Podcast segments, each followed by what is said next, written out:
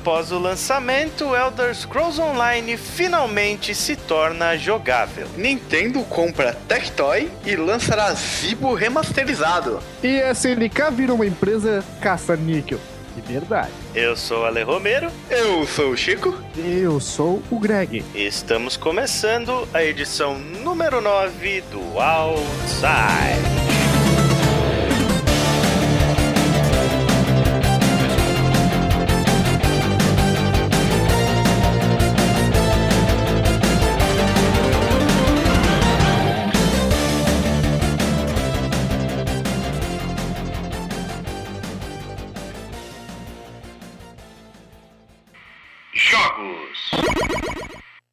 Outsite número 9, começando então com os jogos que nós andamos jogando. E eu não vou falar só de um jogo, mas eu vou continuar o meu relato, a minha experiência Epopeia. com a franquia Metal Gear, né? Porque no Outsite anterior eu falei um pouco sobre o primeiro jogo. E agora eu estou jogando Metal Gear Solid 2, Sons of Liberty. Primeira pergunta, você tá jogando original ou HD? Eu tô jogando HD. A versão, como é que chama? Subsistence, alguma coisa ah, assim. Ah, que... Mas é assim, você chegou a jogar o 2 já puro na época? Não. Ou algum passo? Não, né? Não dá para fazer um parado pra saber o que. Esse, o Metal Gear 2 mesmo, é um que eu nunca tive experiência nenhuma. É, hum. o, o que eu já tinha jogado da franquia foi o primeiro jogo que eu joguei na época, e depois eu joguei um pouco do Metal Gear 3 também no PS2 e mais um pouquinho dele no, no remaster aí, quando eu comprei a, a HD Collection, né? E uhum. no último podcast eu, eu falei do primeiro Metal Gear e eu tinha jogado ele até a metade. E agora eu terminei o primeiro e comecei o segundo. Então, falando primeiro das minhas impressões finais de Metal Gear Solid 1, assim, da hum. metade para frente, a experiência é muito legal, sabe? A forma de se contar um roteiro é uma coisa muito impressionante pra gente pensar que aquilo foi feito em 1998. Eu vou até me retratar que no último Outside eu falei que Metal Gear tinha sido lançado em 97, mas na re realidade foi 98. Eu acho que é a parte mais assim impressionante do jogo mesmo é o roteiro, porque, cara, em 98 a gente tinha alguns jogos contavam boas histórias, né? A gente teve Final Fantasy VII, a gente teve Half-Life, mas o Metal Gear ele contava uma história de uma forma muito mais cinematográfica, né? Isso sempre acho que foi uma, uma característica do Kojima, tipo, ele sempre foi muito apaixonado por cinema e muito interessante é, os negócios que ele faz as quebras de quarta parede, misturando com um assunto extremamente sério. Tem aquela aquela questão do humor e da uma coisa completamente maluca, ao mesmo tempo que ele tá contando a história de uma forma muito séria dentro de um mundo extremamente verossímil, né? Porque uma coisa legal é que em 1998 é, a gente tava mais ou menos na época da ovelha Dolly lá, né? Que foram as primeiras coisas de clonagem que a gente teve. Certo. O Metal Gear 1 ele é essencialmente sobre isso, sobre genética genética. Tipo, é um dos, dos temas principais mais fortes que você vê no jogo. E falando sobre o gameplay em si, agora do começo ao final, é uma outra coisa que eu acho que me incomodou um pouco foram os excessos de boss battles. Tem muito chefe, é, os chefes se repetem demais, as batalhas elas são meio puzzles assim, são demoradas e às vezes você faz uma coisinha errada você morre, tem que começar de novo. Cansativo. É, é um pouco cansativo. Uma coisa muito interessante interessante, assim, é o final do jogo, que obviamente eu não vou contar, mas é. Porra, spoilers de jogo de 1998? É, porra, porra né? Caralho. Mas vai que quem tá acompanhando aí tá fazendo a mesma experiência é, que é, eu. É, mas saiu a Legacy, né? Então não vale. É, e... tá, beleza, vai. Tá bom. É, é um final bastante feliz, assim. É uma coisa muito feliz, com uma mensagem muito positiva, muito pra cima. É, eu achei, eu achei muito surpreendente pelo, por causa do clima sombrio que o jogo tem, sabe? É, estranho mesmo. Eu não É. lembrava. Kojima disso. tava no dia bom quando ele escreveu. É, esse- eu já ouvi vários é, matérias é, de vários lugares falando que Metal Gear, por incrível que pareça, é uma série extremamente emotiva. E eu acho que realmente é por aí, porque o final do primeiro jogo ele é, ele é super bonitinho e bastante surpreendente. E beleza, né? Uma coisa também, é, a gente falou do, no, no outro outside dos controles e tudo mais. E daí eu acabei lembrando de uma coisa, depois conversando com o Greg, que é uma alternativa para quem não quiser encarar o Metal Gear Solid original do PlayStation. Existe um remake dele que foi feito pro GameCube chamado Metal Gear Solid Twin Snakes. Que ele já tem uma jogabilidade mais parecida com Metal Gear 2, até graficamente ele é mais bonito. Então, se você não tiver na vibe de encarar o primeiro porque os controles são datados demais, vale a pena acho que tentar o Twin Snakes aí no emulador ou alguma coisa assim para ver se esse passa. É, só desembolsar os 200 e, 200 e tantos reais. Sim. Tô jogando aquele jogo no seu. É, Ou só, emulador. só se você for um colecionador, né, de retrô aí. Senão eu acho que é muito pesado comprar a versão original do GameCube. Mas falando sobre Metal Gear Solid 2, então. É, Metal Gear Solid 2 saiu em 2001, três anos depois primeiro jogo, e ele já saiu pro PlayStation 2. E cara, ele é uma evolução assim absurda do primeiro jogo. Tipo, nem se compara em termos de jogabilidade. E tudo que eu senti que eram defeitos do primeiro, coisas que me incomodaram, no 2 é, já foi bastante amenizado ou já foi consertado completamente. Eu sentia um pouco de dificuldade nas ferramentas stealth do primeiro jogo, porque ele foi um dos primeiros a fazer isso, né? Foi uma coisa muito diferente para a época, não existiam jogos parecidos com Metal Gear, depois ele foi copiado a exaustão, mas era uma coisa meio rudimentar ainda, tipo, uma coisa que eu citei era que você não conseguia caminhar, você tinha que o, o seu analógico, né, ele não tinha pressão, então você não conseguia controlar a velocidade do seu caminhar. Hum, E isso era uma coisa muito complicada quando você tentava pegar um, um inimigo por trás. O segundo jogo, ele faz melhorias assim absurdas na jogabilidade. Tipo, o primeiro ponto que é uma mudança extremamente sutil, mas que fez toda a diferença da vida, foi que aquele botão que a gente tinha que era da visão em primeira pessoa, que no primeiro Metal Gear ele ficava no triângulo, né? Se você está jogando no PlayStation, é, eles passaram esse botão pro, pro shoulder, pro R1. Então você consegue segurar a visão em primeira pessoa para mirar com a arma. Porra, velho, isso faz uma diferença do cão, cara.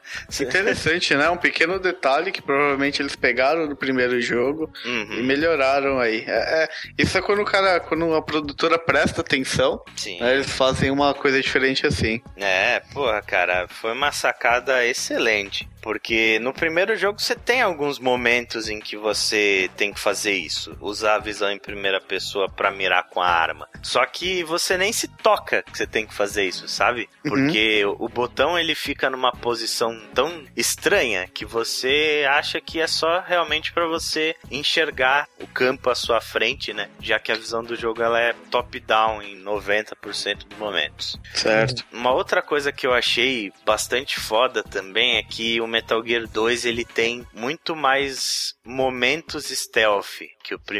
No primeiro, você pode tocar o foda-se, sair matando a galera geral, assim. Tipo, obviamente, se você fizer isso numa área muito aberta, você vai se dar mal. Numa área onde tem muito soldado. Mas tipo, você- a inteligência do- dos inimigos é meio burra. Você consegue burlar o sistema de stealth meio fácil, sabe? E mesmo, tipo, se você foi detectado, se troca de sala, já, tipo, passa. O alerta lá de intruso também é pequeno. Você não precisa ser o cara stealth, você não precisa fazer uh, uma missão no, no modo ninja, assim. Agora, Metal Gear 2, cara, o jogo ele te dá todas as ferramentas do mundo para você ser o ninja. O que Tem... faz mais sentido, né? Dentro do contexto de Metal Gear e tal, você ser o cara ninja, né? É óbvio. Foi a parte que todo mundo mais gostou do primeiro jogo, porque era novidade, né? Não eram aquelas boss battle malucas e os momentos ação Michael Bay que o jogo tem. É, e aí no segundo eles expandiram isso. Tipo, existe inclusive uma opção no menu que você pode escolher da game over se você for detectado. Então dá pra passar o jogo praticamente todo no stealth. É, e também eles adicionaram algumas ferramentas muito interessantes. A inteligência artificial dos inimigos ela é muito melhor você tem a pressão no seu caminhar agora, tipo, você consegue andar rápido, consegue andar devagar, você consegue, por exemplo, quando tá correndo, dar um, um salto com rolamento para frente. Quando você mata os inimigos, no primeiro jogo, o corpo desaparecia e caía um, um item lá. Nesse jogo, você consegue arrastar os corpos e esconder eles dentro dos armários, nos cantinhos. Tem, tem é, várias é, ferramentas assim. A evolução de hardware também é gritante, né? De um jogo pro outro. Sim, PlayStation PlayStation 2, né? E... Que justifica muito dessas evoluções que você mesmo disse. É, e essa versão HD ela é bem bonitinha, cara. Não achei ela feia, não. É, o primeiro jogo é horroroso de feio.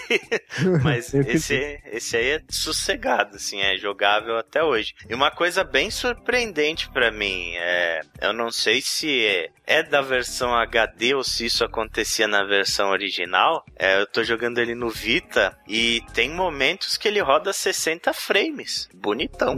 Tem horas que ele dá umas quedas, assim, partes que ele, que ele cai o frame rate, mas tem momentos que ele roda 60. Bem legal. E a história, ela é mais complexa, tipo, ela retoma um momento, assim, do final do primeiro jogo que, porra, quem deve ter jogado na época e, e entendido direito a história que não foi o meu caso, né? Mas deve ter ficado maluco, cara, porque o final do primeiro jogo ela, ele deixa um cliffhanger assim absurdo pra uma continuação. E tem coisas interessantes também, né? Tipo a inserção do, do Raiden na série. Ele é, é o, praticamente o protagonista ao lado do Snake. É. Só que ele não é o aquele ninja cyborg que fatia tudo que a gente que vê pela é, ele vira ele vira o ninja cyborg bem depois da história desse jogo, né? É, ele vira acho que no, no quarto jogo, né? Hum. Nesse aí, no, no Metal Gear 2, é a primeira missão dele. Ele é um, um recruta e tal, é novato, ele tá fazendo a primeira missão dele. Que deve ser o único personagem do jogo que não é um clone de alguém, né? Eu não sei dizer, mas se bobear é. mas ele é um personagem legal, é. Ele é mais gracioso assim que o Snake, tipo, hum, aquele esquema que eu falei de você pular e dar um rolamento, ele dá tipo uma, uma estrelinha assim, na, você consegue se pendurar em parapeitos por exemplo, você vai passar por, um, por uma área, você consegue se pendurar por fora no parapeito e ir se esgueirando, assim, com, com os dois, né? Mas com o Raiden você vê que ele é mais esguio, assim, tipo, na hora que ele pula, ele dá um mortal, ele é um cara bem mais a história ela se passa alguns anos depois do primeiro jogo. Eu não lembro quanto tempo exatamente, mas depois dos acontecimentos lá da base de Shadow Moses, né? As especificações do projeto Metal Gear, elas vazam e se tornam públicas. Então, basicamente qualquer potência armamentista do mundo pode ter o seu Metal Gear agora.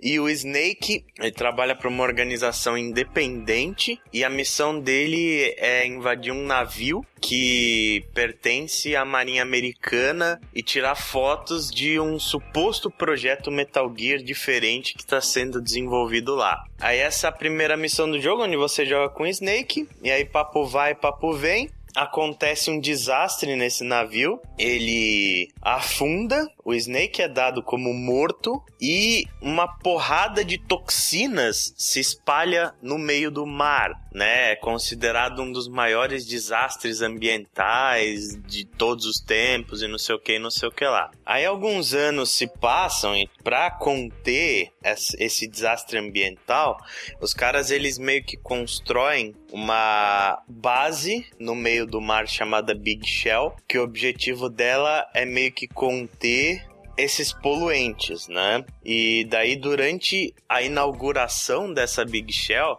o presidente dos Estados Unidos e uma porrada de gente importante tá lá na base e a base ela é raptada por terroristas, por um outro grupo terrorista diferente do primeiro jogo. Daí como o Snake teoricamente tá morto, né? É, eles enviam o Raiden, que é um recruta novo e tal, que fez o treinamento nas VR missions e, e etc, para libertar o presidente e os reféns. E aí tem uma porrada de reviravolta no meio. Essa base não é exatamente para o que as pessoas disseram que ela é. Essa organização terrorista aí também, ela é bem bizarra. Kojima ele meio que segue a mesma linha que ele já tinha seguido no Metal Gear 1, daquela coisa mais fantasiosa, né? No primeiro jogo a gente tinha lá o Psycho Mantis, que tinha poderes psíquicos, não sei o que, o Vulcan Raven, que era um xamã, não sei o que lá.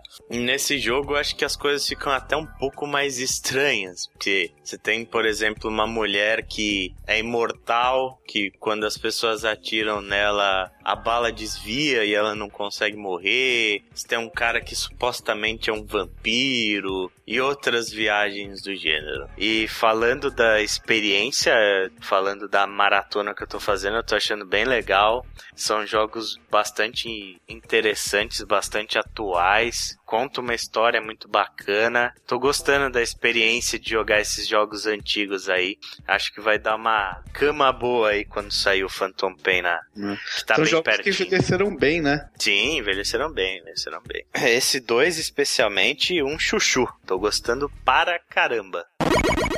Chico, o que, que você anda jogando? Cara, eu. Depois de um ano do lançamento, eu resolvi criar coragem e eu peguei para jogar Elder Scrolls Online. Elder Scrolls Online é aquele jogo que metade da população mundial nem lembra que existe. Exatamente. o que acontece com esse jogo, né? Da gente falar do jogo propriamente dito.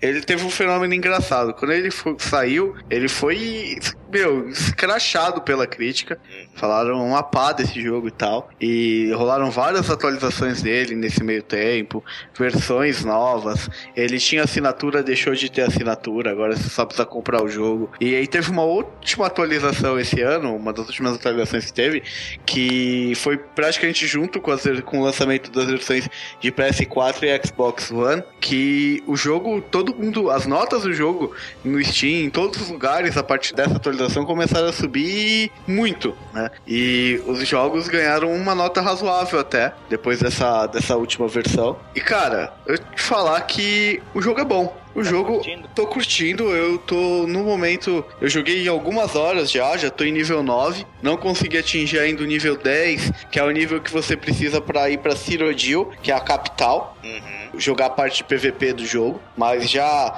entrei num clã, o pessoal me explicou como que funciona essa parte. Acho que é bem interessante e tal.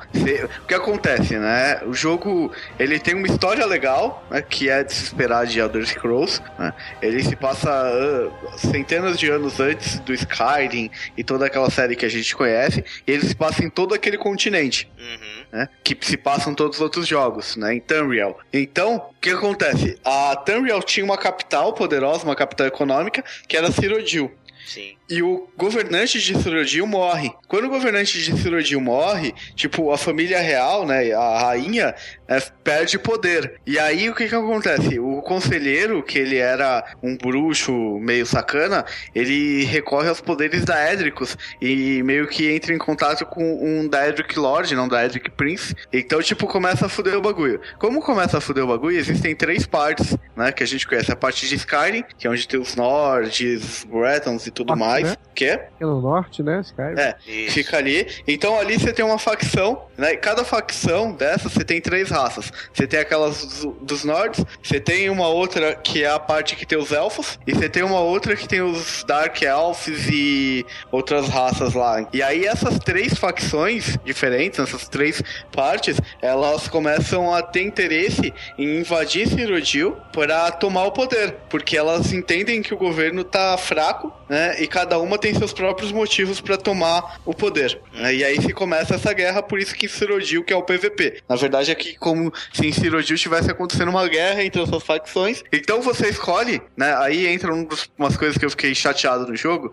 porque como o jogo se vende muito com a propaganda de você ter todo esse mundo, né? De Elder Scrolls, quando eu comecei o jogo eu esperava que eu pudesse criar um personagem e explorar todos os o mapa inteiro do mundo, Uhum. né? E o que não é verdade completamente, porque quando você cria um personagem, você tem que escolher a raça e a facção e você vai explorar aquela área e quando você passa em nível 10, você pode PVP, aí você tem que fazer algumas coisas e você consegue ir pra parte central, mas você não consegue ir pras outras áreas, né? Então eu tô jogando com elfo, obviamente, né, com elfo mago e eu não posso ir para as outras duas áreas das outras duas facções. Entendeu? Eu só posso ir pra área que eu tô e pra Cyrodiil com esse personagem. Obviamente eu posso criar até outros oito personagens no meu, no meu jogo e posso criar personagens dessas outras raças pra conhecer essas outras áreas, que são completamente diferentes. Tem missões próprias, diálogos próprios, histórias próprias, lore próprio, né? Então, Isso é uma safadez, hein? Os caras falam que o, o jogo ele vai explorar o continente inteiro, mas Aham. na realidade ele explora por pedacinhos, então.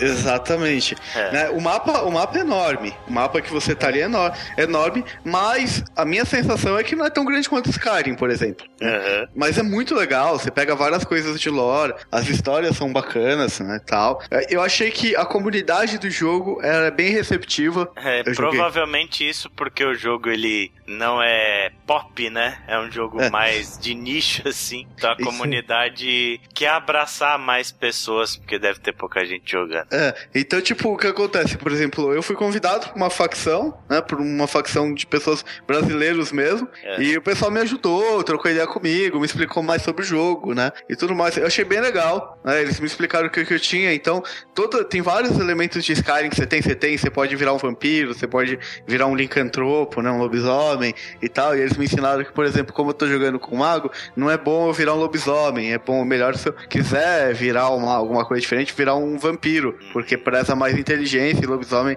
preza mais dano, Uhum. ataque direto. Então, o sistema de combate é bem parecido com o de Skyrim, né? Mas Ah, assim, o mundo, ele, o jogo ele nem de longe é tão detalhado Não, é, em, Não é. funcionalidade, em termos de funcionalidade, essas coisas, quanto os Elder Scrolls, os jogos normais, né? É, Então, então, mas É mais sobre andar e bater. Não, em funcionalidade ele tem até tem tantas coisas quanto. né? Uhum. Você tem a alquimia ali, você tem crafting, você tem clothing, né? Você consegue construir roupa, você consegue construir itens de madeira, item de ferro e todos esses que no Skyrim isso daí era uma trilha só, né? Uma, Mas assim, uma aquela linha só. coisa, aquela coisa detalhadinha de entrar em praticamente todas as casas e ter Você tem isso também. tem tudo isso, né? Você tem, você entra nas casas, sai Embora não seja um mapa todo em tempo real, né? É, não, não é. Mas você, tipo, você chega, você descobre as vilas, você sai entrando em tudo que é casa atrás de uma mesa de alquimia, atrás de uma mesa de encantamento, assim como você fazia em Skyrim. Ah, tá. Eu pensei que era uma experiência mais aguada de Skyrim. Não, não é, cara. Esse é o ponto. Ele lembra muito Skyrim, eles evolu... o combate é muito parecido. Aham. Só que eles evoluíram, eu achei que evoluíram em alguns pontos do combate. Por exemplo, eu que jogo com mago, no Skyrim, você tinha que equipar as magias nas mãos. Então, dificilmente eu consegui usar uma arma e uma magia. Aham. né? Principalmente se eu quisesse fazer o dual casting. Aqui nesse jogo, o que, que eles fizeram? As habilidades especiais e magias, elas ficam nos botões, né? No quadrado, triângulo e bolinha, R1 e L1. E a combinação do R1 e L1. E os seus ataques com a mão esquerda e direita, né? Ou seja, defesa no L2 e ataque no, L, no R2.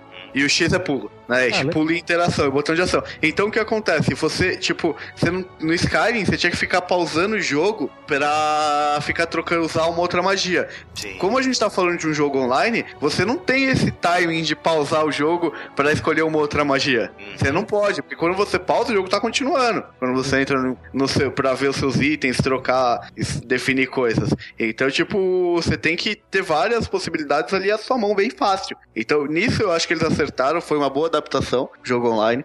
Alquimia, encantamento, crafting é bem parecido. Você tem mais possibilidades, você pode destruir os itens, você pode fazer algo que chama research, que é você pega um item e ao invés de só destruir ele e pegar os materiais, você faz uma pesquisa em cima do item, principalmente quando é um item mágico, para descobrir as propriedades dele. O jogo ele tá muito rico, né? Muito rico. Você tem uma série de linhas de evolução, né? Ah, você tem escola de magos e tem várias coisas que você faz que habilitam linhas de evolução específicas. Quando você entra na escola de magos, você tem uma linha de evolução que você pode gastar os pontos de habilidade que você só ganha se você fizer as missões da escola de magos. E se você subir, ah, e se você evoluir o seu nível na escola de magos. Então teve muita coisa que eu achei que ficou muito interessante, né? Não é tipo uma coisa. Obviamente, você. Eu, como mago, se eu quiser, eu posso usar uma armadura pesada e uma montante. Isso eu achei que não é uma coisa tão legal. Mas você é muito penalizado por isso. Porque os seus bônus, quando você escolhe a classe de mago, tipo, eles são todos em cima de coisa de mago. Staff e tudo mais. Uhum. Então, tipo, não é, não é útil pra você fugir completamente do personagem. Né? Que era o meu medo quando eu comecei a jogar. Isso foi uma das correções que eles fizeram nessa versão aí, né? A Unreal Unlimited. Uhum. Porque uma das coisas que o pessoal mais reclamava do jogo original é que ele era absurdamente quebrado, assim, o metagaming dele era muito desbalanceado.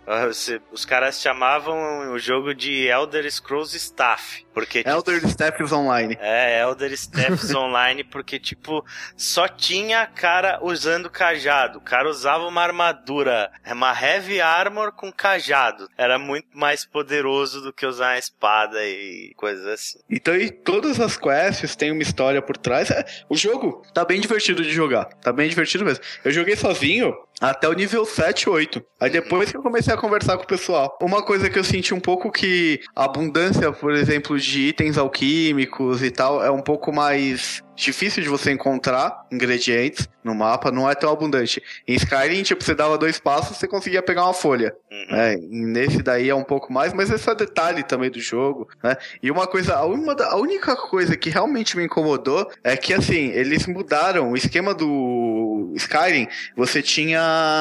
A sua carga era medida por peso. Uhum. Então, uma espada pesa mais do que um ingrediente alquímico, você, você fazia esse controle. Sim. Nesse daí, quando você começa, você tem 60 slots de carga. Uma folha ocupa o mesmo espaço de uma espada. Vixe. Eita. Então, tipo, eu achei isso muito quebrado. Porque e o seu 60, ó, parece. Não, tipo, lota muito rápido. Muito rápido. E por causa da distância, às vezes, de uma cidade ou outra, você vai pegando side quest, cara, eu, incontáveis vezes que eu tive que jogar coisa fora do meu, do, da minha mochila, porque o meu limite tinha estourado. Uhum. E aí você consegue fazer upgrade de espaço também, mas é meio caro dentro da moeda do jogo, não é pago, tá? Não é. O jogo tem um esquema de transação, mas é coisa muito mais cosmética. Não é uma coisa que você é obrigado a fazer pra conseguir evoluir mais rápido. Ele tem microtransação, não sabia disso. Tem, tem microtransação, mas não é nada que. Puta, tipo, que que pelo que eu entendi que eles fizeram? Eles meio que compensaram a. a porque o jogo lançou, ele tinha assinatura. Eles compensaram a assinatura com esse esquema de microtransação. Mas, é, é, pelo que eu olhei, cara, a parte de microtransação é extremamente cosmética. Entendi, entendi. Não tem nada, tipo, nenhuma vantagem absurda que a pessoa ganhe com microtransação. né? Entendi. É, algumas coisas que eu ouvi falar mal desse jogo é que as missões elas são bastante genéricas, os NPCs adoram falar demais, Fala Então. pra caralho. então tipo o jogo ele acaba se tornando meio tedioso em algumas partes se você tá querendo acompanhar a história, ou tá querendo evoluir seu personagem. E uma outra coisa também é a respeito do- da sua locomoção locomoção. Isso provavelmente você não chegou ainda porque você tá numa, numa parte mais restrita. Cavalos? É, então. Que os cavalos, as montarias do jogo são ridiculamente caras. Sim. Eu olhei ontem os preços das montarias, né? E eram 45 mil em moedas do jogo. O máximo que eu consegui acumular de dinheiro até agora foi 3 mil. 40. The Witcher 3 Feeling.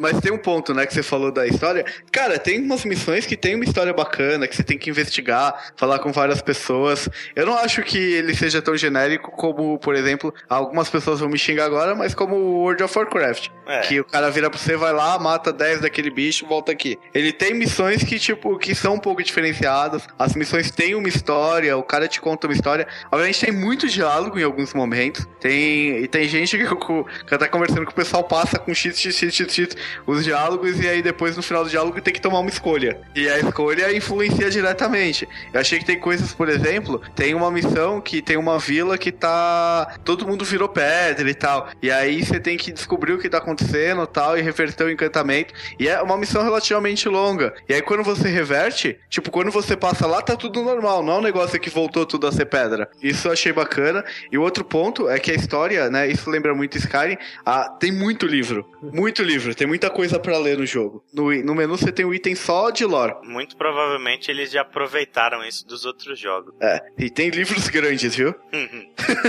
Como Skyrim, ninguém lia, né, velho? É. Eles estavam lá por tá.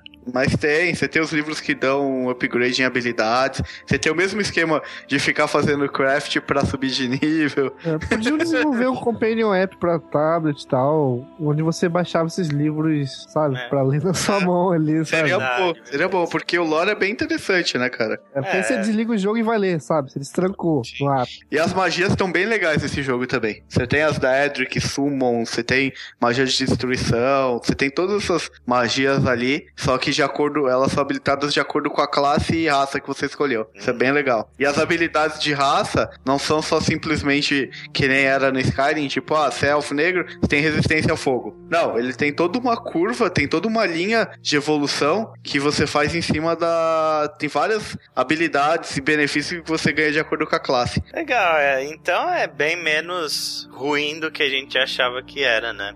Sim, cara. Depois eu, de um eu, ano o jogo ficou bom. É, eu, pô, vou ser bem sincero, eu fui com muito preconceito pra jogar esse jogo. Eu peguei ele muito na curiosidade e eu me surpreendi positivamente. O complicado hoje pra mim de voltar num jogo da série Elder Scrolls é que se ele continua muito parecido com o que era e não evoluiu nada, vai ser um pouco difícil de aturar, especialmente o combate, sabe? O combate de Skyrim, ele é, ele é muito datado. Eu acho que os jogos da Bethesda, eles sofrem muito com isso. Eles são jogos que ficam datados muito rápido. Se você não joga no lançamento, acompanha o hype da época, depois você vai jogar, você já fala, cara, esse jogo Fallout 4, beijo. é. O, Sky, o combate mesmo, como eu disse, ele é bem parecido com o Skyrim. Bem parecido mesmo. É, isso Sim. é, isso é ruim pra mim, porque é, aquele Porque- esquema que o Greg falou de quando você Sabonete. ataca o cara, parece que você tá passando sabonete no cara. Sim, não tem impacto. né? É, não tem impacto. É Talvez bem em parecido. terceira pessoa, não sei se isso, essa sensação é Você tem a opção de jogar em terceira pessoa também, mas você É, tá eu jogando acho- em primeira pessoa. Será que não, às vezes não é interessante no MMO jogar em terceira pessoa? Quem É, sabe? em alguns momentos eu joguei em terceira pessoa, mas porque ou era alguma missão que eu tinha que fazer uma corrida, tem isso. Eu tinha que apostar uma corrida e tal. Corrida e aí, em terceira, é, em terceira pessoa era mais fácil. Hum, Fazer do É. que em primeira pessoa. Bom, enfim, né? Parece que é ok. Eu não me interesso muito ainda porque é um MMO e MMOs são previsíveis, né? É, tem até um ponto, né, que você falou MMO, que eu tava discutindo com o cara do, da guilda ontem, que a gente tava falando, eu e ele trabalhamos, né, então já era quase meia-noite, a gente tava jogando, e aí falou, porra, tem que trabalhar, e ele falou, pô, isso é foda, né, cara, daí tava conversando que, tipo, quando você pega um MMO assim, a... principalmente quando você vai pro PVP, você só se foge, porque a gente trabalha, a gente tem outras coisas pra fazer. Tem uns infelizes nesses jogos, que a única coisa que eles devem fazer da vida é jogar essa porra. Sim, tem. E aí fica muito, tipo, jogos MMO normalmente você precisa de muita dedicação. Hum. E quem tem uma vida normal normalmente não tem esse tempo pra ter essa dedicação, né? Então isso acaba desbalanceando muitas vezes, assim. Ah, não o equilíbrio do jogo, não é culpa do jogo, é, é o estilo de jogo. Né? Sim. Isso acaba dando aquela desbalanceada nas suas possibilidades, né? Você acaba ficando um pouco pra trás, às vezes. É, é, mas isso é praticamente consenso em qualquer jogo que tenha É, PVP. jogo de luta, jogo de luta também, né? É, jogo- Tem que Qualquer investir. jogo, qualquer jogo de versus online, cara. É, se- todo jogo que você, tipo, você vai competir com outra pessoa requer dedicação pra você ficar bom naquilo. Não adianta, tipo, eu mesmo que jogo Hearthstone bastante, assim, é, eu vejo esses caras que, que são jogadores top, que pegam um ranking alto de lendário, caramba. Os caras jogam 4, 5 horas por dia, passa tarde jogando a parada, sabe? Eu não, Então não tenho tempo pra fazer isso, velho. É por então isso vocês que- estão vendo, hein, pessoal? Quando atrasar o cast, vocês já sabem que a culpa é do Hearthstone. A culpa é do Hearthstone.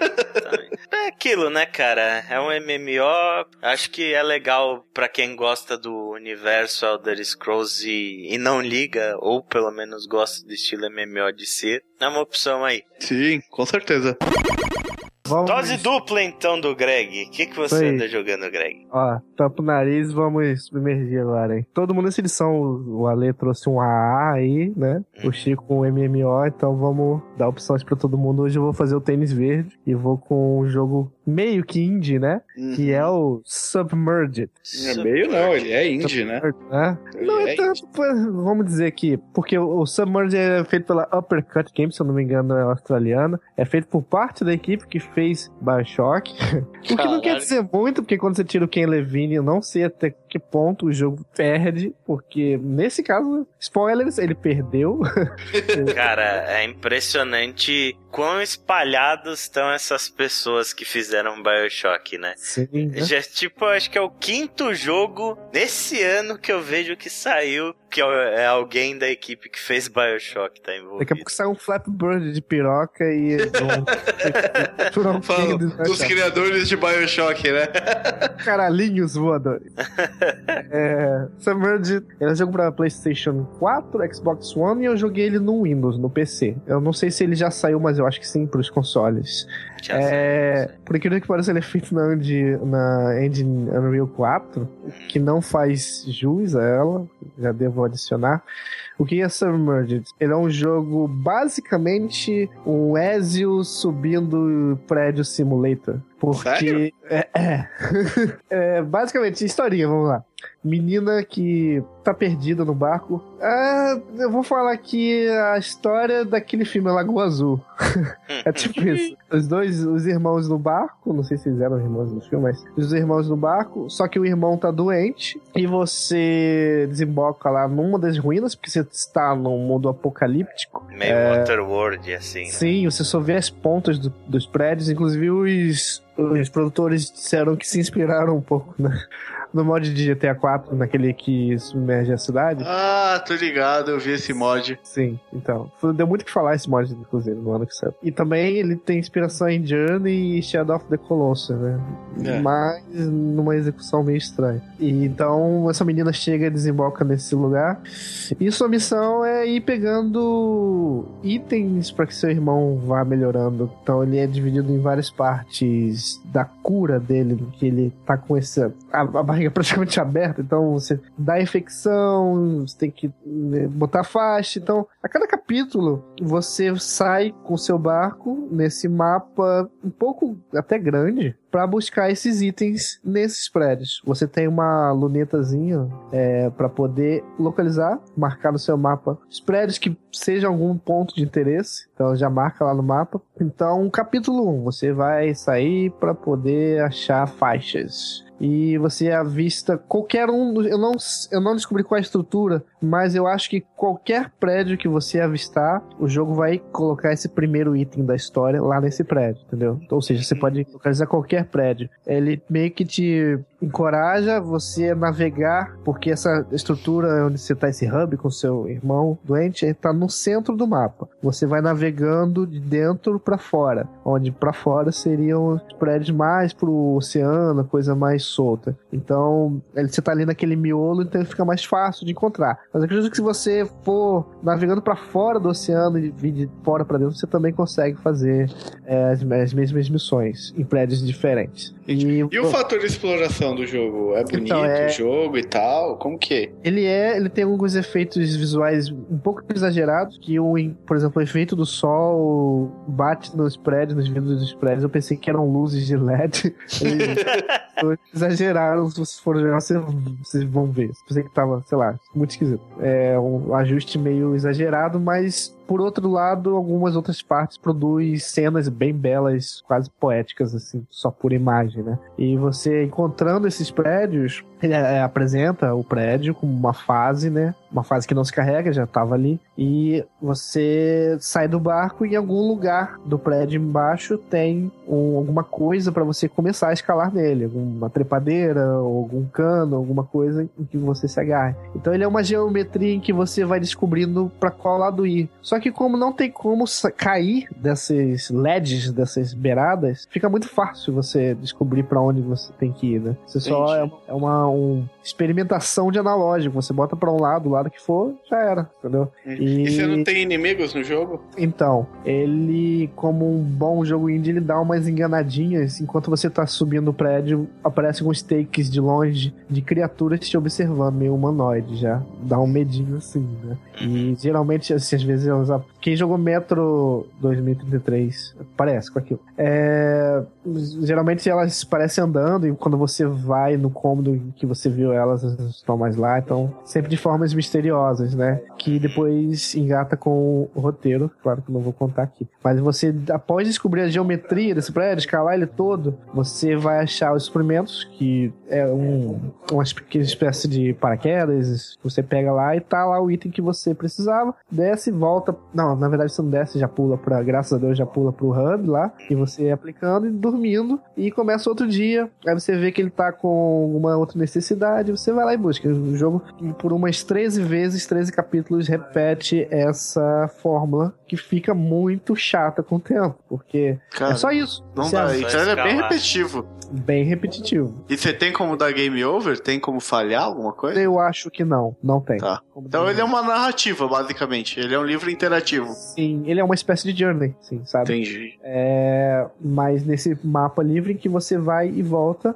e você tem alguns itens de apoio, como o motorzinho do barco, você pode avistar com a luneta alguma peça estranha boiando no mar. É um barco de alguma pessoa é, lá e você vai lá e pega e dá um upgrade no motor em que ele pode ter um turbo por mais tempo e tal. Assim faz as suas buscas ficam menos tediosas porque você acha mais rápido e tal. É, e também nas escaladas, o mais legal que eu achei desse jogo é que nas escaladas desses prédios, se você, você pode descobrir caminhos alternativos em que você vai descobrir colecionáveis. Mas esses colecionáveis são ah, com páginas de um quebra-cabeças de uma história, que é a história do que aconteceu com eles. Se você não explorar o suficiente, é possível que você não, você vai terminar o jogo e não vai entender muita coisa. Ele faz o possível para deixar algumas bem no seu caminho, para você ter um mínimo de ideia, mas se você tiver dando a mínima pro jogo, é possível que você passe por ele batido e não entenda nada do que ele tentou, a mensagem que ele tentou te explicar, mas tá, é bem é legalzinho. Uma pergunta, é, o que aconteceu com eles? É o que aconteceu com os dois irmãos? O que aconteceu com as pessoas do prédio ou o que aconteceu com o mundo? Não, o mundo não. Você, não, você tem dois tipos de colecionáveis. Os colecionáveis que contam a história da,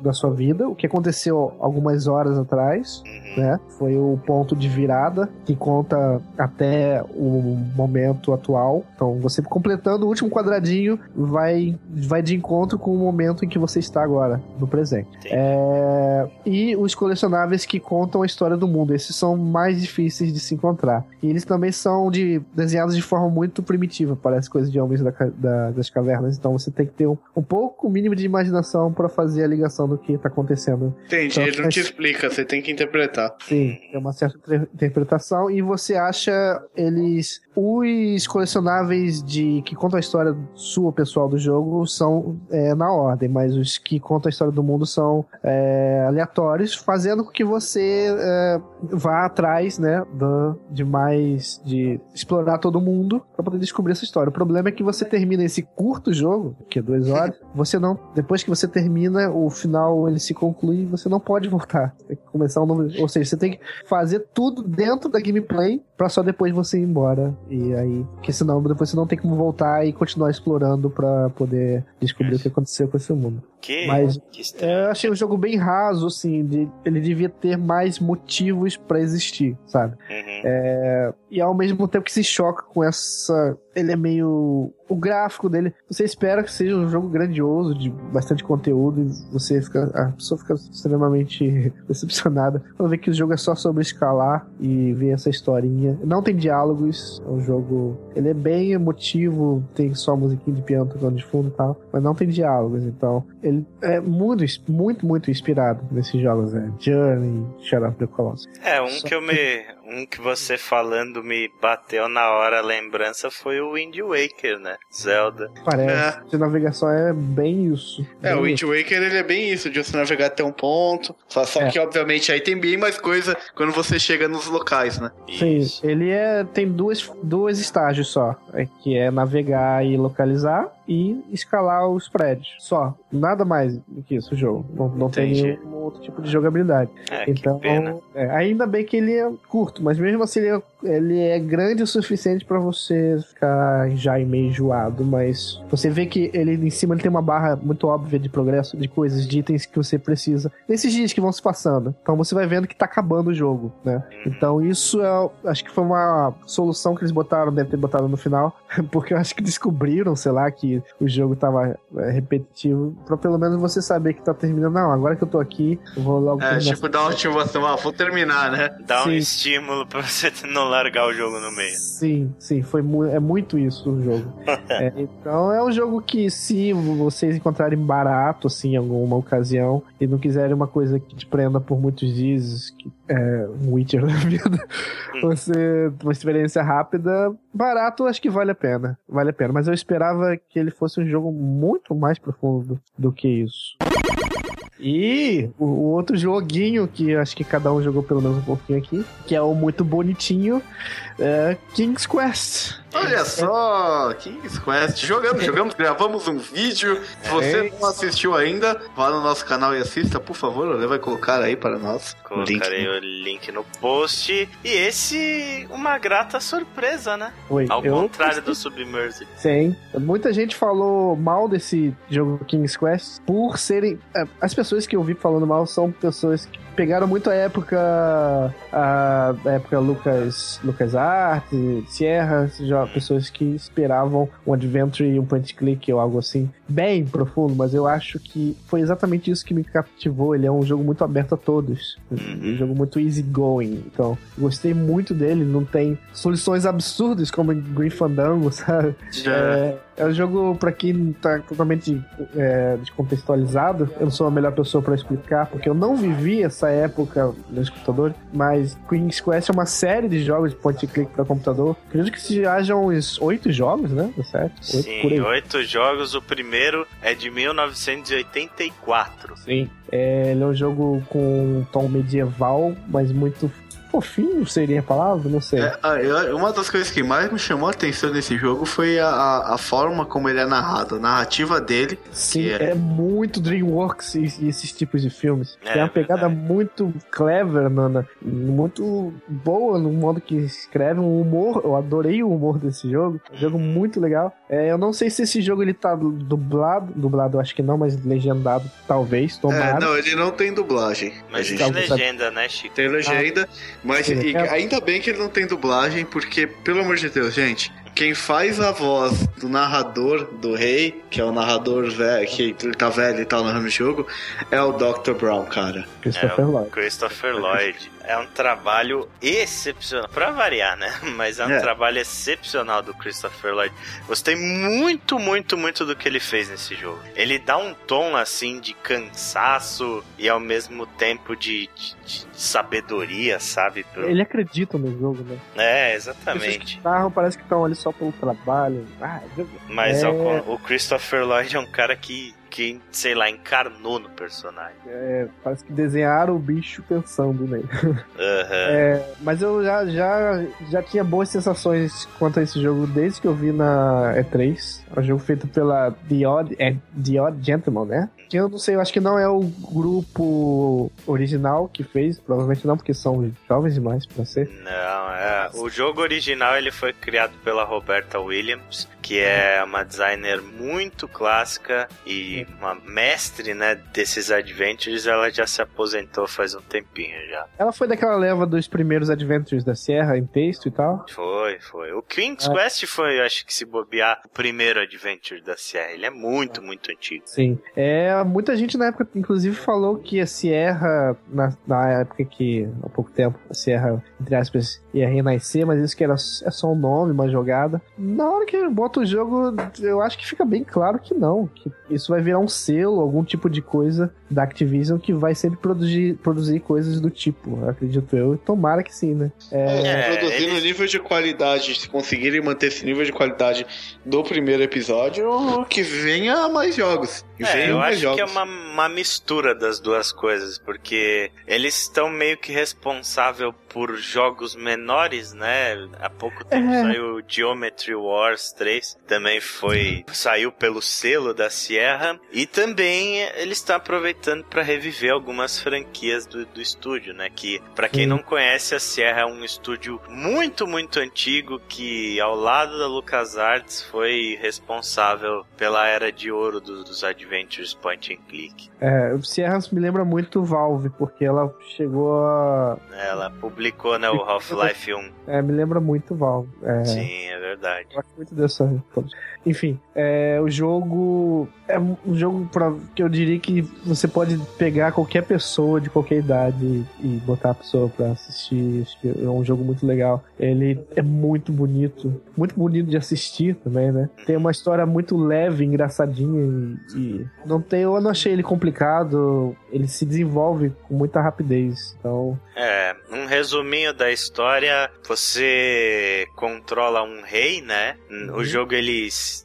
ele é como se fosse um, um conto de fadas, é um, é um rei contando histórias pra neta os dele. dias, bons dias, né? Isso, ele, ele contando as próprias histórias de vida dele, né? Ah, como eu enfrentei aquele dragão, como eu fiz isso, como eu fiz aquilo. Contando a jornada dele, ele já tá bem velhinho e. e- E ele é o As rei. pessoas né? meio que não acreditam, não, não, não, não acreditam nele, mas a, a, a neta, é neta dele, né? Isso. Uhum. É. A neta dele é uma que tá sempre ali do lado e acredita ele na magia e na, coisa dele. É bem bonitinho, assim. É, e é um Bem legal. formato genial pra, pra isso, né? Porque o King's Quest ele é um jogo episódico. E se você pensar no, no plot, né, de um rei contando histórias, e- os caras podem fazer infinitas seasons se eles quiserem. né? É. Né? Mas e Muito falando aberto. disso, tem já programado quantas serão, pelo menos nessa season? Cinco episódios. São cinco episódios dessa primeira temporada e tem mais um epílogo. Então, eu quero muito a versão física disso, por favor. é, com certeza vai sair. É, não sei, né? Porque é, Depende do sucesso depende muito do sucesso. Acho que só The Walking Dead que saiu em versão física. É. Mas é porque a Telltale, a- se bobear, vai lançar o Walking Dead até pro Zibo daqui a pouco. Eu vou fazer Ou que console novo da Nintendo, né?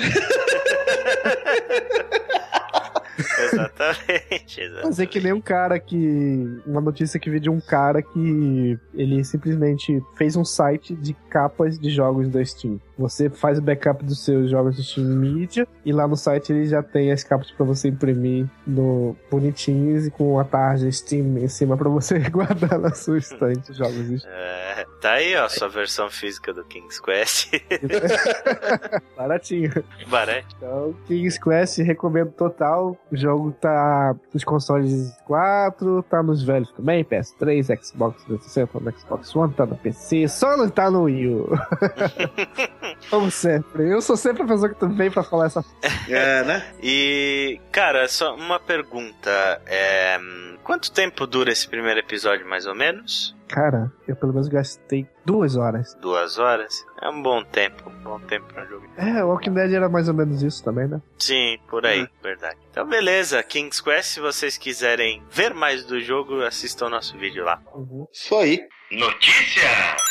Então vamos para as notícias! A primeira notícia é uma notícia um tanto quanto peculiar e é também uma discussão a respeito. É, vocês devem lembrar lá no começo do ano eu falei muito bem de um jogo chamado Darkest Dungeon que estava em Early Access, né? E eu joguei aquela desgraça até dizer chega.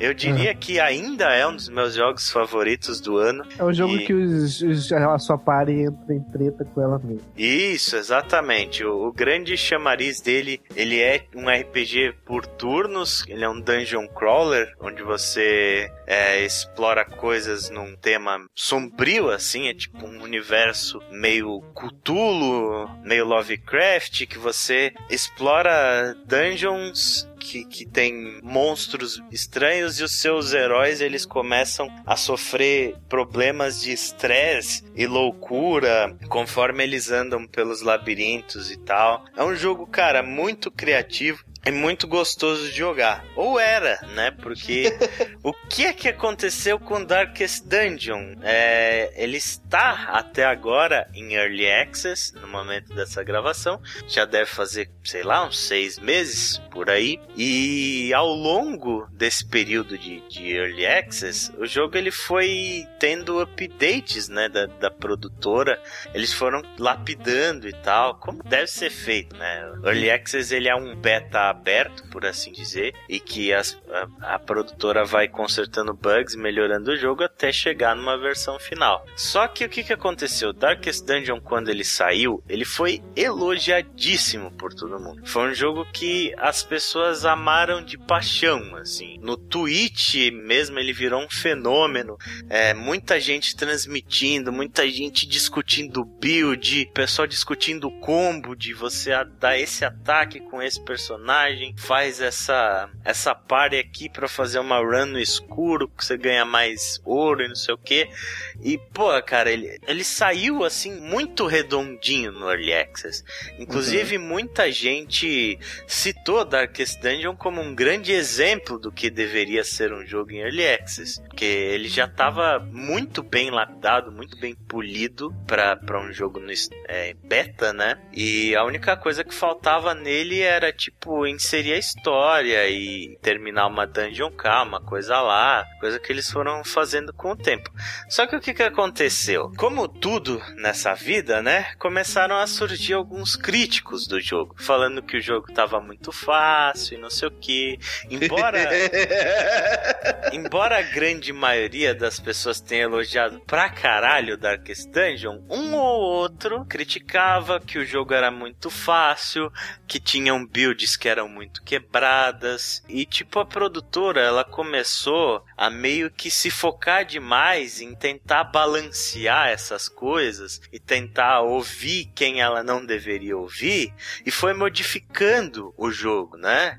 E eu parei de jogar Darkest Dungeon há algum tempo, porque eu já tinha jogado 30 horas dele, e eu falei, cara, eu preciso dar um tempo desse jogo, porque senão quando ele sair, eu já vou estar enjoadaço e vou acabar nem jogando a versão original. É, Então- isso, isso é um problema do Early Access, cara, porque eu cometi, um, eu cometi o mesmo erro que você Uhum. no Dex, né, que foi até um jogo que a gente gravou o vídeo. Eu joguei ele absurdamente no Early Access. Uhum. né, o jogo tava refinadinho e tal. Quando saiu a versão final, eu, eu joguei muito pouco, porque eu já tinha jogado tudo aquilo, sabe? Sim. E a, eu não tive. Apesar de ter coisas novas, ter coisas diferentes e tal, o jogo tá melhor, muito melhor na versão final, obviamente, mas eu não consegui me empolgar a ponto de continuar jogando. Foi, foi um problema. Eu tenho o jogo e não, eu não me empolguei. Eu tô esperando um tempo pra ver se eu esqueço e volto a jogar, entendeu? Do zero. Pois é, exatamente. Eu tava sentindo que isso tava acontecendo comigo com o Darkest Dungeon. Porque, cara, eu tava num vício, eu tava adorando esse jogo. Eu entrei naquela paranoia desgraçada de entrar no Reddit e ficar procurando build, tá ligado? Quais os personagens que eram que tinha sinergia com o que e não sei o que lá para tentar montar minha build perfeita e comecei a, montar uns combos e não sei o que, e evoluindo minha, minha party e começando a fazer as dungeons de level mais alto e tal. Eu tava curtindo pra caramba. Mas eu falei, não, cara, eu vou dar um tempo aqui porque senão eu, eu vou eu vou acabar enjoando desse jogo. Já tava enjoando um pouco. Aí beleza, é, eu fiquei bastante tempo longe de Darkest Dungeon e de repente eu vi um post do Jim Sterling falando que Darkest Dungeon tava sendo bombardeado de críticas negativas no Steam. E eu me assustei, eu falei, caralho, como assim, velho? O que que aconteceu? E aí eu fui ver o seguinte, a produtora do jogo, que é a Red Hook Studios, ela começou a lançar uma série de patches de balanceamento e de coisas para aumentar a dificuldade do jogo que simplesmente quebraram Darkest Dungeon. O jogo que tinha toda uma sinergia que funcionava extremamente bem, é, começou a ficar difícil demais e muito dependente do RNG. Eles adicionaram três coisas, basicamente, que quebraram o sistema de fluidez do jogo. A primeira é, é o sistema de corpos. Darkest Dungeon ele tem muito de, de posicionamento, né? Os seus ataques eles não atingem todo mundo da parte do inimigo. Você tem ataques que só funcionam no primeiro membro, tem ataques que funcionam nos dois últimos, é, que só funcionam no último, esse tipo de coisa.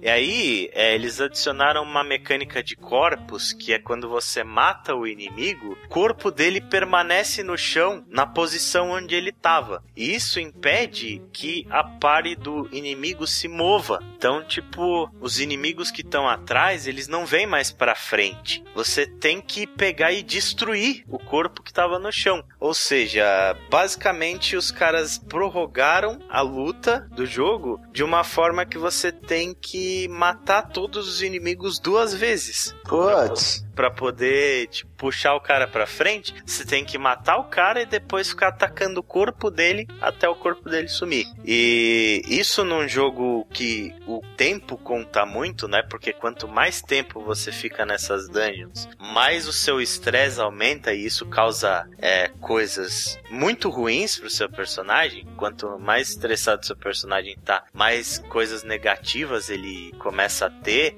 E se você atinge um ponto onde o seu seu estresse estoura, é, o seu personagem começa a ficar louco e ele desenvolve traumas e, tipo, ele nunca mais é o mesmo, basicamente. E o jogo, ele tem permadeath, quando o seu personagem morre, ele morre para sempre. E isso é meio foda, sabe? Foi, foi uma das coisas que quebrou. E a segunda coisa que quebrou foi algo relacionado a esse negócio de sanidade, que eles adicionaram uma coisa chamada ataque cardíaco que é quando o seu personagem atinge um pico de estresse, ele tem uma chance de ter um ataque cardíaco e morrer instantaneamente. Caraca, os crianças jogaram hipocondria.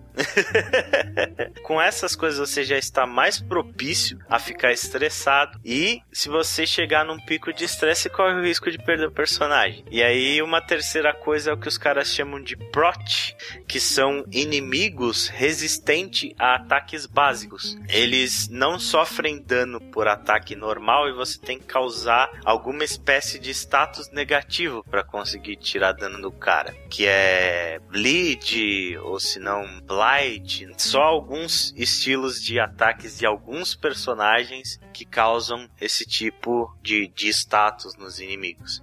E com isso, é, o jogo ele começou a ficar absurdamente mais difícil do que ele era e você começou a ficar na mão do RNG, sabe? O RNG, para quem não sabe, é o Random Number Generator ou famosa aleatoriedade dos jogos. Então, tipo, Darkest Dungeon virou um jogo extremamente difícil e extremamente aleatório. E aí todo mundo. Que... patinho. É, aí todo mundo que amava o jogo é, começou a se decepcionar, né? E pedir pra produtora voltar ao que era. E aí essa é uma questão interessante, né, cara, de, de se discutir e de, de pensar a respeito de até quando as críticas elas são saudáveis para uma empresa ou não, até quando ouvir todas as críticas que você recebe é saudável ou não. É, tem que ter um pouco de. Tem que ter um pouco de.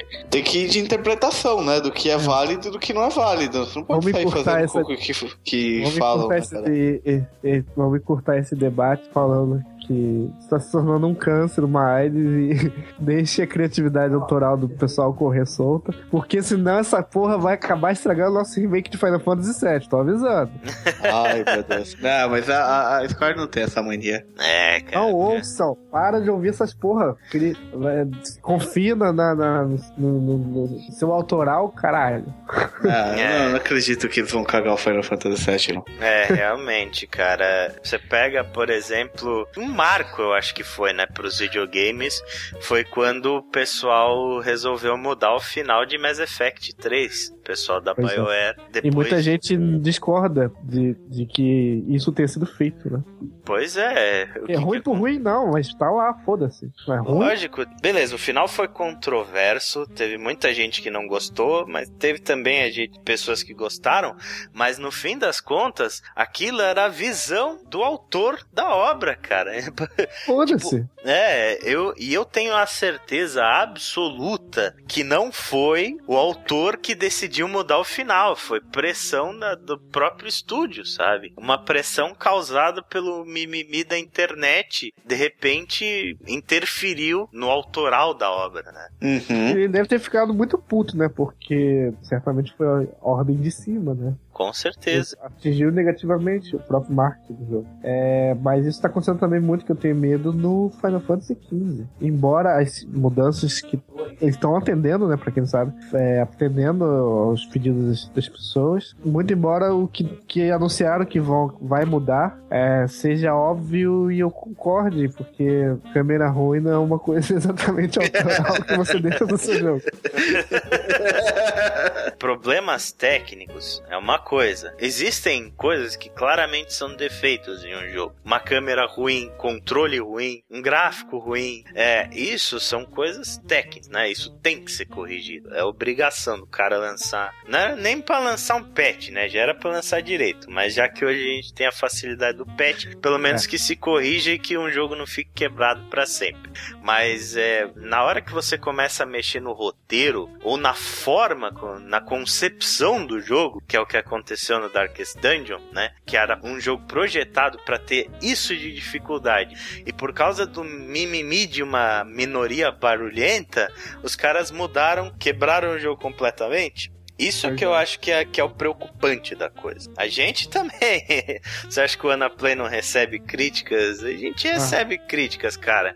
Mas, pô, essa é uma coisa tão isolada em, relação a- ao que a gente sabe que o pessoal mais curte, né? Que, pô, se a gente desse ouvidos pra tudo que as pessoas reclamam, o que, Você que vai virar seria, um né? Frankenstein. Vai virar o Frankenstein, Não, exatamente. você perde, você perde a sua personalidade, né, cara? E Você vai começa a acabar não o agradando ninguém, né? Exatamente. Vai tentar É, agradar todo mundo e não vai tentar agradar ninguém. Essa ideia de que a sua obra, sua arte, sua cultura cair no povo já é de domínio público, vírgula, né? Porque Uhum. tudo não tiver mais os- uma coisa sua ali, uma identidade sua, ah, não, não, não tem como. É, com certeza. E sobre Darkest Dungeon, eu torço muito pra que o jogo se acerte até o lançamento. É, é óbvio, né, que essas coisas não estão dando certo, porque o jogo tá sendo extremamente criticado e mal recebido depois dessas atualizações que eles fizeram. Eu espero que, que eles sigam com o que eles tinham planejado originalmente. Ou se a visão deles final era essa, né? Paciência. Mas eu acho que não. O meu palpite é que não. Próxima notícia então, Greg. Ei, tem gente que parece que tá passando de mão em mão, né? virou aí rolezinho, né? Acho que já é a segunda vez, mais ou menos, naquelas que a SNK está passando para outra empresa. SNK, É, que merda, hein? SNK que abriu falência em 2001 e foi reaberto, se eu não me engano, pelo mesmo, pelo mesmo cara, mas dessa vez como SNK Playmore, que o nome do cara é Kawasaki, assim que é o fundador original da SNK. Uhum. É, Dessa vez, parece que um grupo, um, empreendedor aí, o grupo Oriental Securities e Shan Hong Kong Sanki, eles se juntaram fusão. Muito bom esse Imbromation, gostei, gostei. que disseram que dependendo da sua pronúncia, do, da tom, do tom, né, da voz, as palavras são diferentes, então, falar direito essa porra. Se uniram e compraram 81,25 exatamente das ações da SNK Playmore. É, não sei, a gente estava falando aqui nos bastidores, que até o Ale falou, que ela, a pessoa que, que adquiriu pratica jogo de, patinco, é jogo de azar? Não, né? É, é um jogo de azar. Patinco é, é praticamente um, um Caça-níquel, né? Caça-níquel, exatamente. É um pouquinho mais de estratégia. O cara que comprou essas ações, ele é CEO de uma empresa chamada Dongfeng Xinhui, que é uma uhum. empresa chinesa, é basicamente focada nessas máquinas aí de patim. Ou, Ou seja, seja vão economizar tudo, economizando tudo. É, é sim. Economizando eles... para economizar. Esquece, eles... esquece King of Fighters. Muito embora ela tenha dito que ela quer dar uma, uma Marvelzada, levando a, a, a produtos produtos dela, que é basicamente The King of Fighters, e todo outro log que a própria SNK insiste em não reviver, ela quer levar toda essa coisa para outras, vamos dizer assim, outras mídias, diz, né? Quadrinhos, televisão. Mas a gente tá achando que vai, tudo vai acabar em patinco mesmo, né? É, é tudo patinco, cara. patinco. Ah, boa, nem jogo, nem jogo eles fazem, mas é, é de tempo. Realmente, enquanto a, empresa era do, do, do jovem senhor lá, original, eu sempre achei que faltou eles poderiam desenvolver mais ou as franquias dele em outras mídias. Acho que teve pouco. Podia ter mais anime. Teve até, mas poderia ter mais anime de The King of Fighters. Um universo mais expandido. Da, é, da... se você. A SNK ela fez algumas coisas interessantes, né? Se vocês é, mas é muito da... esporádica, né? Muito. É, daqueles ovos de Fatal Fury, Samurai Showdown, eles, eles eram muito bons. Sim. Ao menos na nossa memória, né? Vai saber se é, quem vai querer descobrir. Provavelmente é, né? Mas... É, na época eles eram bastante interessantes. E a SNK meio que já morreu quando ela foi adquirida pela Playmore. E agora eu acho que foi o enterro definitivo, né, cara? Porque esse CEO aí da, da empresa chinesa, ele já falou que eles vão trabalhar duro para transformar os fãs de videogame em fãs de patim. Ah. Abre aspas, fecha aspas. Essa ah. foi a declaração do cara depois da compra da SNK. O que, que você espera que, que é, vai acontecer? O cara nem sabe que a fanbase no Brasil é fortíssima, de King of Fighters é fortíssima, e tá aqui eu, um jovem cidadão que usa Havaianas aqui no país tropical, vou ficar jogando patinco, né? Nem é. tem patinco no Brasil. É. Não, é uma coisa estritamente oriental. É, é de lá, né? China, é. Japão. Assim. Sim, cara, já era, esquece. Já era. Já era, acabou essa série. Acabou, a SNK acabou. A SNK acabou. É triste ver, porque é triste ver que a gente perde essas franquias, né? É, e Provavelmente pô, já tava... tá, tá dando muito dinheiro, sabe? E eles estão, assim, pegando empresas mais ou menos e transformando em, em patinco pra associar um nome grande, de uma franquia grande, pra que essa porra gere, que deve deve estar tá, é, a, a suruba de dinheiro, deve ser uma fonte muito grande de dinheiro para as empresas estarem jogando na lama com tanta facilidade o, o que elas teve para construir em 20 anos, né? Sim. É, a Konami tá fazendo isso, né? Ah, falei, eu tava pensando em Konami. Aquele, aquele absurdo que eles fizeram com Castlevania. É revoltante aquilo. Sim, a máquina de patinco meio erótica de Castlevania. É. Já anunciaram uma de... do peito, Matrix. Baioneta também vai ganhar uma máquina dessas. É, é, vai virar patinho também. Complicado, cara, complicado. Triste, né? Vão virar patinho, tudo. Os tetos vão se deixar ah. patinho no cabelo. Eu acho que o pior de tudo é pro pessoal que tava no hype há muito tempo aí de um The King of Fighters 14, porque o 13 já saiu faz bastante tempo, né? Uhum. E, e tinha sua comunidade ainda, embora a comunidade de The King of Fighters ela tenha diminuído com o tempo. Acho que especialmente quando eles hum, fizeram essa transição do nome não ser mais de ano e passar a ser numérico, né? Que foi no depois do The King of Fighters 2003. Até lá a série era anual. E aí depois que eles começaram a enrolar para lançar, aí eles mudaram a, pra, pra numeração e a partir desse momento o povo começou a largar de mão de The King of Fighters. É. Mas The King of Fighters 13 era um jogo que tinha acertado um pouco a mão, pelo menos, né? As pessoas gostavam, ele tinha seguido por aquele rumo do, do É. desenho à mão e tal. E diferente do 12, que é um jogo horroroso, esse pelo menos era bom. E era basicamente o que a SNK fazia, né? Porque ainda que fossem edições novas, eram sempre baseadas numa fórmula extremamente já explorada, é, estabelecida. Acho que a, única, a última coisa que ela fez de diferente foi em 2012 com o Neo Geo X, que mesmo assim não era nem era uma emulação safada. Dentro É, de uma é. caixa de um Neo Geo, né? Não era original, né, velho? Rodava os jogos É. antigos. Mesma Então coisa. eles exploravam muito, festejavam, es- queriam minar e sempre no, no, no, que foi, já foi feito. Parece a Nintendo querendo vender a, a, a milhões de reais. Aqueles, aqueles, é, aqueles jogos bar- é, por 10 dólares, vai tomar no cu. É, eu É. acho que, sei lá, a última coisa original que a SNK fez foi que? Last Blade? Primeira, É. última, última série inédita. É uma pena, né? Porque ela tá. Ela podia investir, porque tá tendo um revival muito grande de, de jogo de luta, campeonatos. Ela podia investir com tudo e desenvolver um, algum arrasa quarteirão. Ah, De algum- cara, pô, a Mas SNK acho que tinha ela muito viu um potencial. caminho mais. É, ela viu um caminho mais fácil aí pra ganhar dinheiro, certamente. E pra Se- poder ser alguma coisa boa disso, a gente vai ter que ser muito surpreendido. Você pega, Uhum. por exemplo, porra, um jogo novo de Samurai Shodown não seria legal pra caramba? Nossa, demais. Todo mundo ia gostar, velho. Quem não precisa viver só de King of Fighters. A SNK tinha uma série de franquias que eles aproveitaram muito pouco. Caramba, É. vendia, vendia os direitos pra Capcom, tal, o que fosse, porra.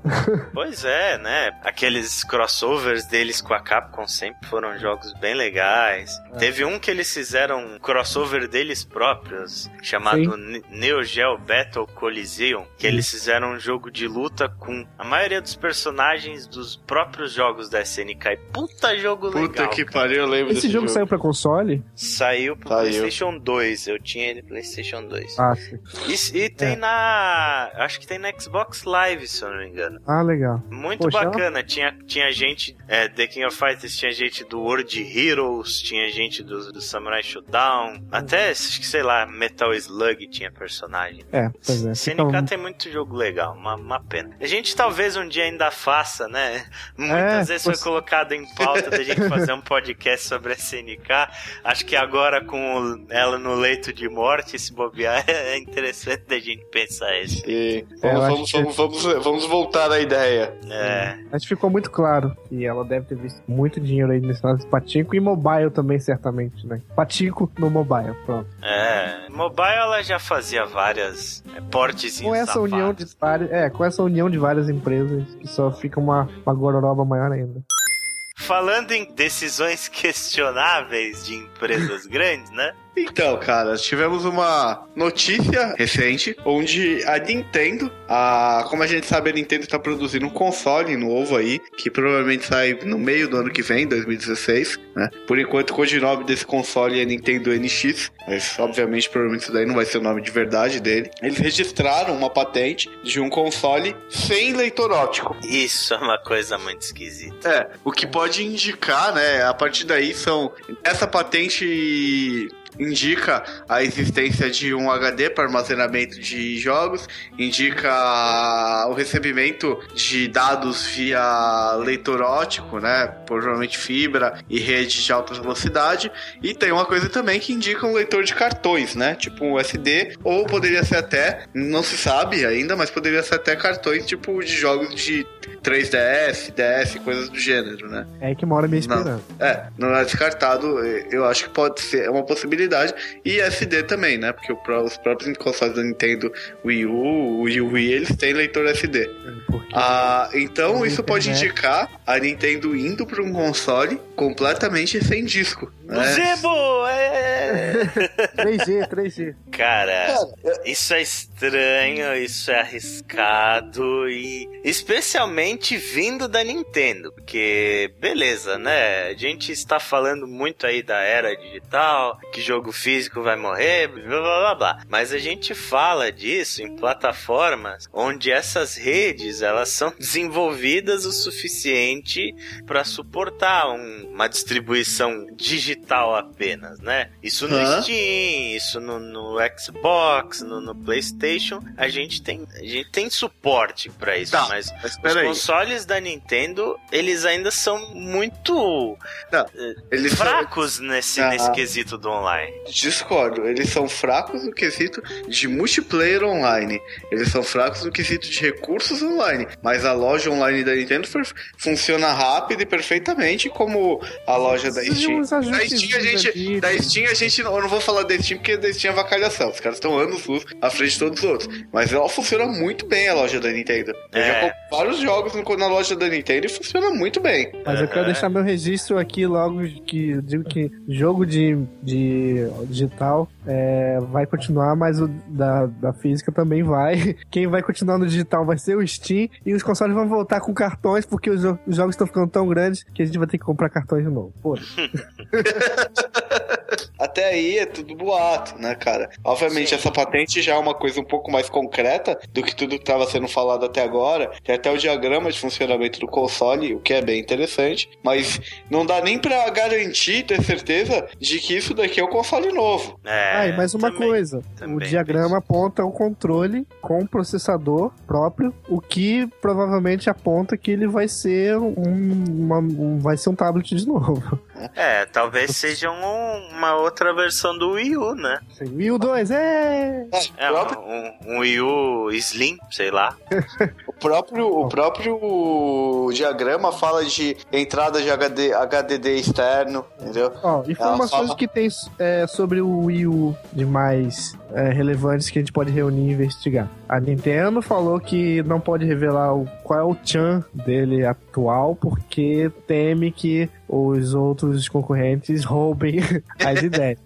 O que dá a entender que essa tec- é, o que dá a entender que essa tecnologia ela é, seria adaptável aos consoles Xbox One e PS4. Uhum. Dois, é, o cara lá meio que deixou passar que o novo Dragon Quest vai ser pro NX. Depois ele voltou atrás, mas a merda tava feita. A gente já sabe, vai sair pro NX. Sim, o que é. mais ou menos já nivela esse console como um console, graficamente pelo menos, nivelado É. com os consoles atuais da época. Desculpa, isso é o mínimo que a gente espera, né? Com certeza. seja. Bom, da Nintendo não, Ah, pô, mas eu tô esperando que ele seja, que graficamente seja superior ao PS4. É, e terceiro que. Cara, ele, tava, ele vai sair dois, três anos depois. É. É, vai. São três anos de evolução.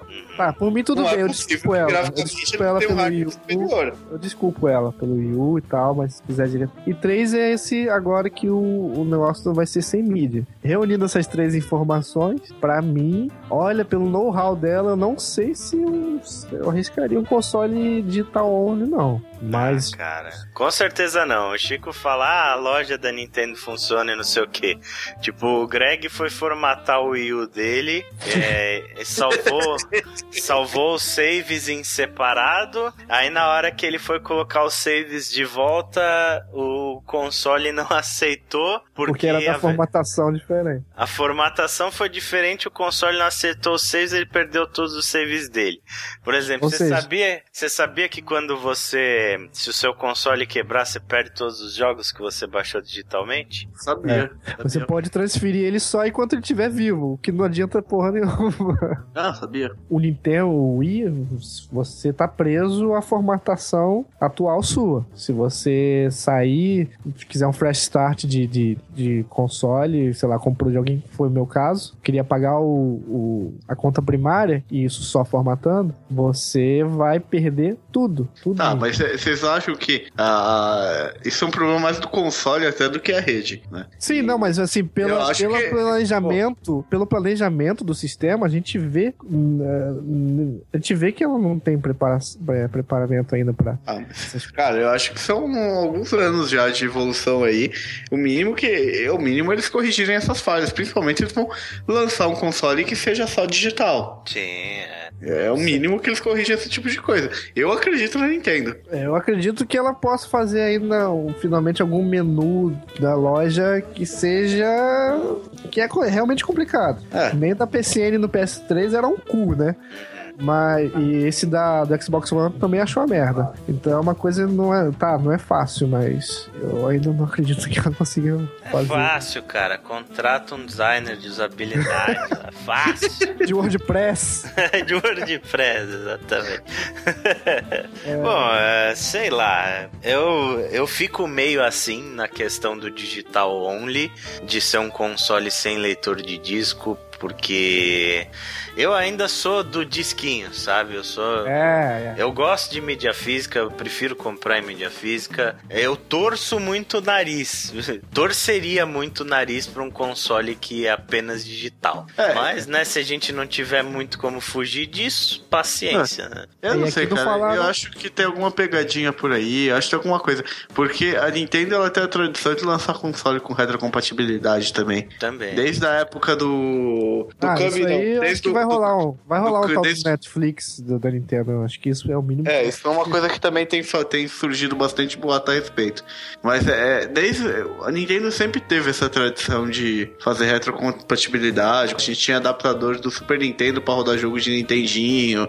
Né? Sim, tinha, até de Game É. Boy, né? Su- É. Super Nintendo pro Game Boy. Game Boy Depois- pro Super Nintendo. Depois É, o Wii, o Wii tinha retrocompatibilidade direta com o Cub, o Wii U tem retrocompatibilidade direta com o Wii. sempre uma ele sempre tem, ele sempre tem uma pra trás, né? Então eu acho muito difícil eles simplesmente ignorarem todos os jogos que saíram pra Wii U aí. É, inclusive, mini Toda, notícia aqui. toda a biblioteca gigante do Wii U.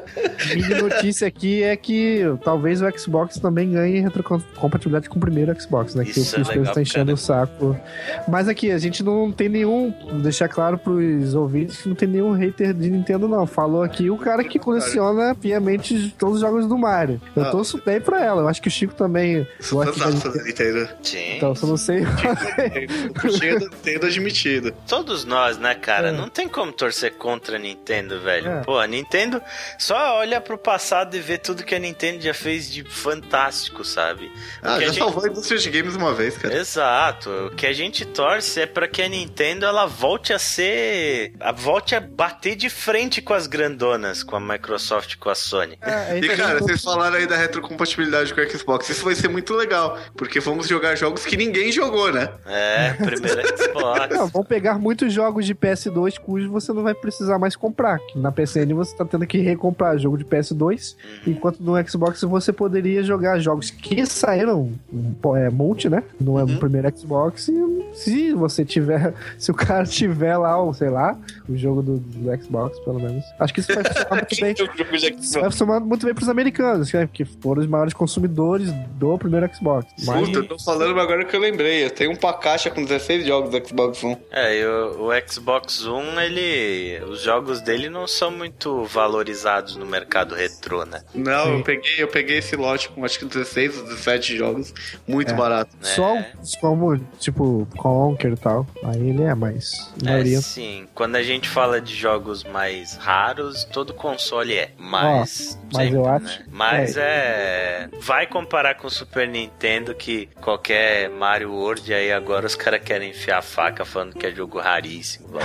Enquanto você fala essa frase, ele aumenta em 50 reais. Mas vai ver, vai ver quanto que é o Shadow Blade do Wii. Sim, É, tava- mas é, é. porque são jogos com tiragem limitada, né? É, Agora o Super Nintendo não, o Super Nintendo tem jogos que venderam pra caralho e são caríssimos no Brasil, porque no Brasil a galera tem uma, uma coisa com o Super Nintendo. É o console que todo mundo tem mais carinho da infância e tudo mais. Ah. Então, os caras É. enfiam a faca, velho. Chrono Trigger, cara, custou uma fortuna um cartucho de Chrono Trigger. Mario Mario RPG, tem, tem Mario RPG é caro. caríssimo. Para cobrar caro, cobrar caro no. Cobrar caro no Mario World, que foi o jogo mais produzido da Nintendo, é sacanagem, né? Ah, tá Eu já, eu já garanti o meu. Se foda você. Mario World? Mario World eu tenho umas duas cópias aqui. Não. Mario RPG. Ah, Mario RPG eu não tenho, não. Então, pra encerrar mais um Outside, como sempre, uma música. E hoje eu vou puxar o saco de novo de um cara que eu já falei aqui nesse podcast, o Alex Rowe, que é um cara que posta lá no OC Remix, né? Ele é um remixer, especialmente focado na série Souls. Ele faz vários remixes da Dark Souls, já fez de Demon Souls. Cara, gosto muito, muito do trampo desse cara. E agora ele resolveu fazer um remix de Shovel Knight, veja só. No Shovel Knight tem uma trilha super animadinha. O Alex Rowe ele fez um remix todo no piano, com, com um arranjo orquestrado do tema principal do Shovel Knight e ficou um espetáculo. Então a gente termina mais um site aí com um som chamado Catch Me, do nosso querido Alex Rowe. E a gente pede para vocês curtirem a gente lá no Facebook, facebook.com.br Play. Siga-nos no Twitter, no arroba WPOnaplay. E assine lá o nosso canal do YouTube que está lotado de conteúdo. A gente está lançando de dois a três vídeos por semana. Estamos on fire. Não deixe de conferir o nosso trabalho em vídeo também. youtube.com barra C barra WannaPlayBR. Então é isso, minha gente. Ficamos por aqui. Um abraço para todo mundo e até a próxima. Falou, galera! Alô?